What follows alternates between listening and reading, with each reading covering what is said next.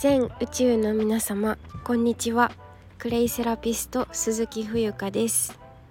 癒しと浄化の茶の湯とクレイ講座へようこそお越しくださりました。こちらの番組では衣食住のクレイセラピー講座を開講している私がお茶とクレイのあるちょっといい暮らしをお届けしております。はい。えー、今日は2023年1月20日金曜日。時刻は午前11時35分です。今日の横浜は快晴で久々にあのー、太陽がこう顔を覗かせてくれて私はすごく嬉しいです。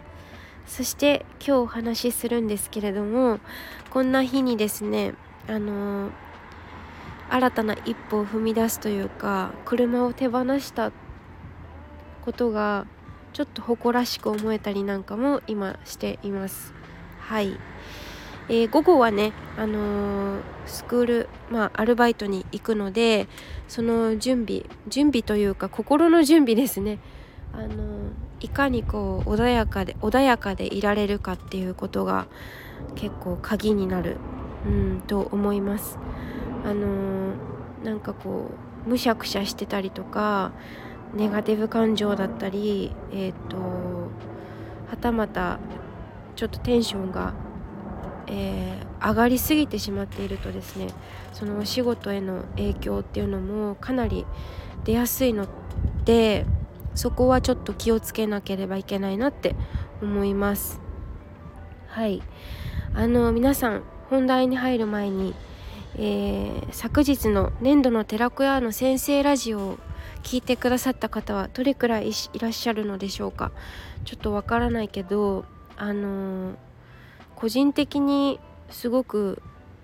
あの私の中では一つチャレンジングだったなって、まあ、もちろん年度の寺子屋のラジオは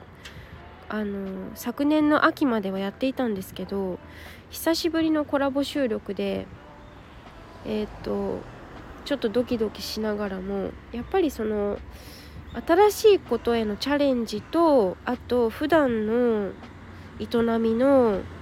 継続する力じゃないけどそのバランスってすごく私は大切にしていきたいなって思うんですよね。というのもなんかこうチャレンジチャレンジばっかりしているとそれはそれで偏ってしまうしかといってあの出来上がった不安のない道をえー、ただただ進むっていうのも、まあ、変化がないですからまあそこには一つ工夫も必要なんじゃないかなって思うんですけどあのまあ年度の寺子屋の先生ラジオね私と、えっと、クレイセラピストマリコさんが、えっとまあ、お互いの、まあ、クレイセラピストになって、えっと、私たちクレイ歯磨き粉が大好きなんですけどそれへの愛について語っておりますので前半はマリコさんのチャンネルでそして後半は私のチャンネルでお話をね15分ずつ撮らせていただいておりますので、えっと、ぜひ聞いていない方はねまあ、クレイに興味がある人とか自然療法をお仕事にしたいなって思っている方に、まあ、届いてたら嬉しいなと思いますそれ以外の方もね聞いてみると聞いてみるといろんな発見があると思いますからまあぶっちゃけあのー、興味あるなし関わらず一度はお越しいただけると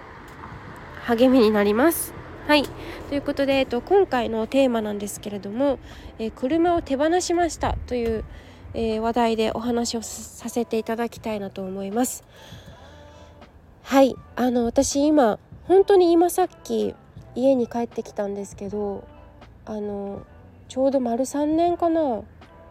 使ってきたえー、三菱さんの中古車なんですけど EK スペースっていう、えーと、軽自動車を手放しました。ことをこちらにご報告させていただきます。はい。あのー、まあ、率直なね手放してみてどうですかって。例えばもう一人の冬香がインタビューするならばうーんなんだろう。すごくちょっとセンチメンタルっていうのかなこの感情を。少し寂しさもありつつでもなんかあっさり割とあっさり別れを告げたというか別れってそれほどでもないんですけどなんかこう自分に対してなんだろうな頑張れよってなんかいう声が聞こえてきます。一つ何かを手放すということはもうそこには戻りたくても多分戻れないものがあってそれは例えば車今回私は車ですけど何でもそうだと思うんですよ。人とか感情とかうーん物でもいいんですけど家とか分かんないけど私30歳と1ヶ月経ったんですけど生まれてきて。当時買った時20 67歳とかだったんですよね。商談してたしてた時は25歳とかでまあその当時会社員時代であの OL さんをそれなりに自分では頑張っていたと思うんですけどそんな時期に車が欲しくなってうーんその当時は車欲しいけどペーパードライバーだったから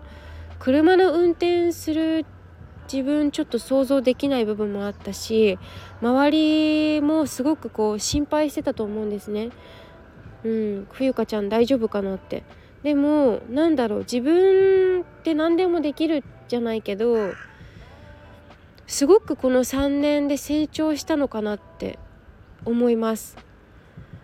最初はその車が欲しいと言っても別にエンジンに詳しいわけでもないし組み立てに詳しいわけでもない。そしてえ車の免許を持って、まあ、車の交通ルールもね結構あやふやなところあるし結構危険人物だと思うんですけど本当に。でもなんだろうな。こう無事故。無事故でえっ、と3年間え、ー、とあの人を殺めることもなくえ、ー、とまあ多少のねあの損損物じゃなくて何でしたっけえっとえー、物に当たってとかが害虫じゃなくてえっと電信柱に当たってとか狭い道路で壁にぶつかったとかそういうのはあったんですけど幸い本当無事故無違反無違反無違反はちょっと違うけどあの一回切られたことがあるのであの7,000円お支払いしたことがあるんですけど実はあのいやでも本当に無事にえー、運転を終えることができたことがまず嬉しいですね。なんかそのやっぱりこの安心安全に運転できるということっていうのは結構奇跡に近いなって思うんですよ。なんだろうこれって例えば電車とかもそうなんですけど私たちって常日頃からリスクにまみれて生きているわけじゃないですか。でましてや自分が車だったら運転するので電車はそのまあ全て運とも言えるかもしれないんですけどもしかしたらあのもらい事故するかもしれないしうーんとね自分が居眠りして当ててしまうかもしれないしもしくは信号を無視しちゃうかもしれないし何かに焦っていて。っていういろんなことが条件が上手に折り重なってあの何て言うのかな。あの危ないことが起きないでいられると思うんですよね。電車もそうで電車に乗ってても、うん、同じ車両でも怪我する人怪我しない人っていると思うんですよ。ちょっとあの救急車が通るので一回音声を止めますはい今救急車がえー、通って少し音が落ち着いたのでお話を続けていきたいと思います。あのー、そう本当に歴史があるんですよね。車3年間で私すごく成長したんだなと改めて実感します。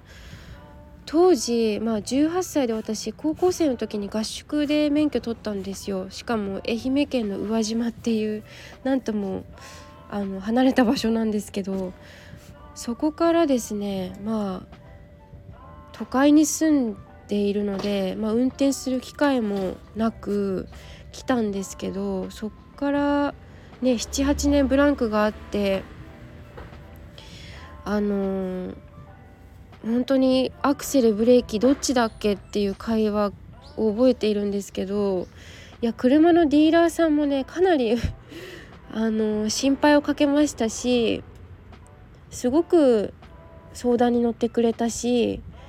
あの本当に感謝の気持ちでいっぱいなんですよね。で父親にもあの隣に乗ってもらって車の運転の練習に付き合っていただいたりとか付き合ってもらったりそして車のディーラーさん本当にいい人でね人柄が彼の人柄がすごく良くてなんだろう第二の父みたいなすごくこう包み込むじゃないけど包容力か包容力があってね話もよくちゃんと聞くしうんあのそして冬香さんにはこういうのがいいと思うとかね。いろいろ教えてくれてそしてあの私の危険なドライバーに付き合ってくれてえっ、ー、と高速道路も一緒に乗ってくれたりとか本当にそこから考えるとですねまあ昨年あ一昨年かな。一昨年山梨県にあの一人で車を飛ばしてですね34時間かけて行った思い出だったりとか冬香神社の狭間ではえっ、とあの車を使ってねお茶を運んだりとかもしましたし山梨長長野は行っていないか。あとどこ行ったかな？えっ、と茨城か。茨城のえー、あそこはどこだったかな？土浦とかにも行きましたし本当にいろんな人がそれこそあのカンパニーとなってくれてねあの乗ってくれて運転してくれて車と共に成長した3年間だった気がします。はいで本当にこれはラッキーなことなんだなって思ったのが車を手放す時なんですけどあのありがたくもその廃車にならずちゃんと買い手さんがいるっていうことが先ほどね手放す直前にあの判明しましてそのディーラーさんがあの値段がつくということはちゃんと買い手さんがいるんですよみたいな話をしてくれてえそうなんだと思ってまあ買ったところに私お返ししたので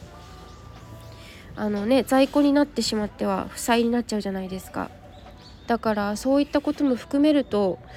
なんか本当にいろんな人に感謝の気持ちでいっぱいでそして同時に私はもうあのー、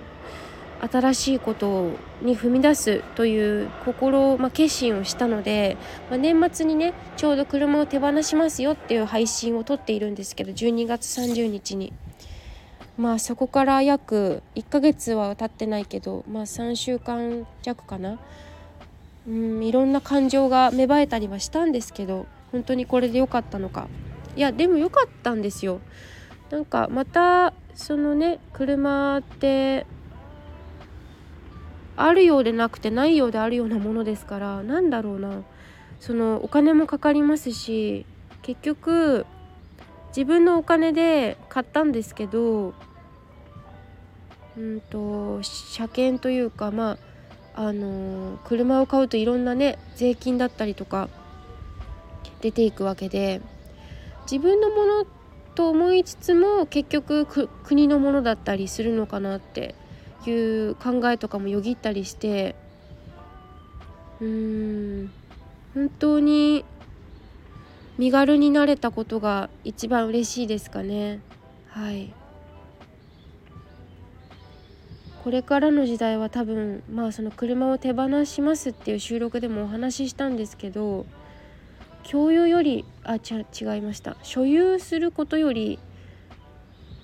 共有することの方がきっと重視される世の中になっていくというふうな気がしていますのでそういうのも私の多分生き方にはすごくハマるんじゃないかなって思いますしいや本当にねディーラーやっぱり人柄だよねって思いますね。本当に彼はあのまあうち石田園っていうお茶屋さんとの付き合いも長くてね私がそれこそあの幼い頃から彼はあのうちが昔営んでいたスーパーマーケットのあの安いお弁当を買いに来てくれたお客さんの一人でもあるので、えーと、手放した後にあの車で家に送ってくれたんですけど懐かしいそんな25年くらい前の話なんですけどすごいですね。四半世紀前の話をしてちょっと盛り上がってねあの時はこうでしたねみたいな話にもなったりしてあの本当に素晴らしい体験でした。車というのは自分の人生でまさか、まあ、買うっていうのもそうですけど手放すっていうこともするとは思わなかったしまああの大げさに聞こえるかもしれないけどでも本当に自分にとっては大きなことで決断だったし人生の中で最も大きな買い物でしたし学校行く教育費っていうのかなそういったものは親がね支払ってくれたりもしたんですけど自分の中でその車を手放すっていうのはまあ大きな決断だったなと思いますしうん気持ちの面でもいろいろ変わりますねきっと。やはり車は結局なんかこうあってもなくても同じなのかなっていう気持ちもするしちょっと矛盾してるように聞こえるかもしれないんですけどなんかどうにでもなるというかこれはなんかこうどうにでもなれという意味ではなくて何とでもなるんですよね世の中のことって自分次第で。自分がこう優しく温かく温かくいろんなことに真摯に向き合っていればちゃんとそれが返ってくるなって思いますしあの車はねあの手放してしまったけれども三菱さんで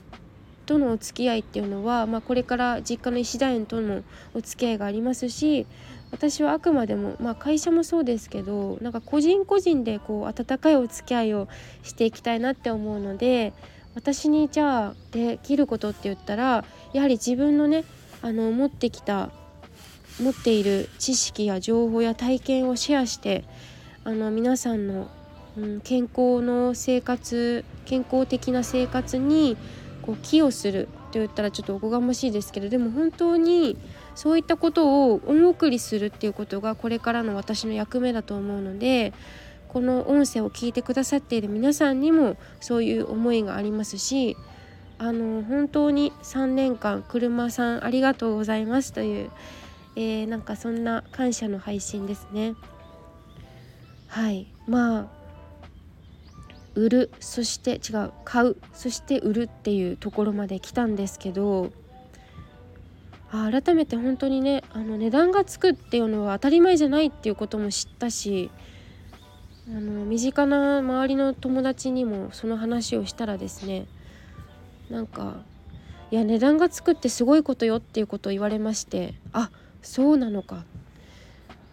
廃車しちゃってるわ私なんてみたいなことを言ってた人がいたからあ人それぞれなんだなって思ってうーんなんかこうやっぱりいろんな人と関わっていろんな知識を得ていろんな勉強させてもらって本当に私は幸せ者だなって思います。はい。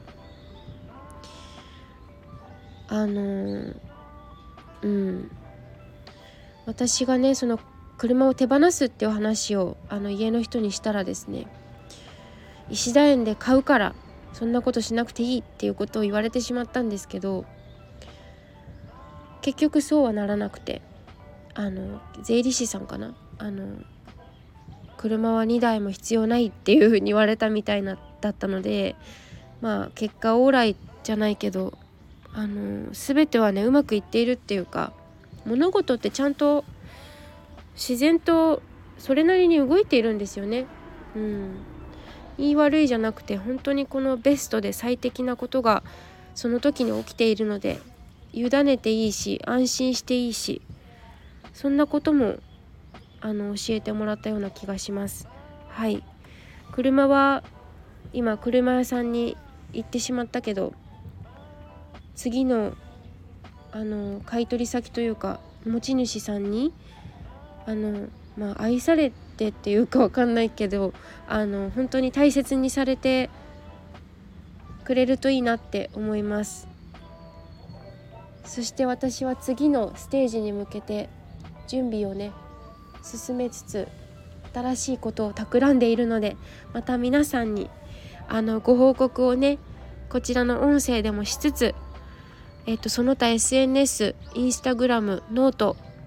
がメインなんですけどまたはポッドキャストもこちらで流れているので引き続き追ってもらえたら嬉しいです。えー、とそしてあの冬香のうんとさらに濃い、えーと、脳内が覗ける無料のファンクラブがあるので Facebook のアカウントを持ってないと入れないんですけどそちらも是非ご活用いただければ嬉しく思います。はい。ということであの今回は車を手放しました。えー、身軽になって一言じゃないけどまあそんなテーマでお話をさせていただきました。今日も最後までお付き合いいただきありがとうございます。各、えーと、講座、えー、お知らせ等はですね概要欄に貼らせていただいております。そしてこちらの番組ではあの冬香にえっ、ー、と聞きたいこと、えー、こんなテーマでお話ししてほしいことなどテーマを募集しておりますので是非お気軽にレターをお寄せください。ではご清聴ありがとうございます。クレイセラピスト鈴木冬香でした。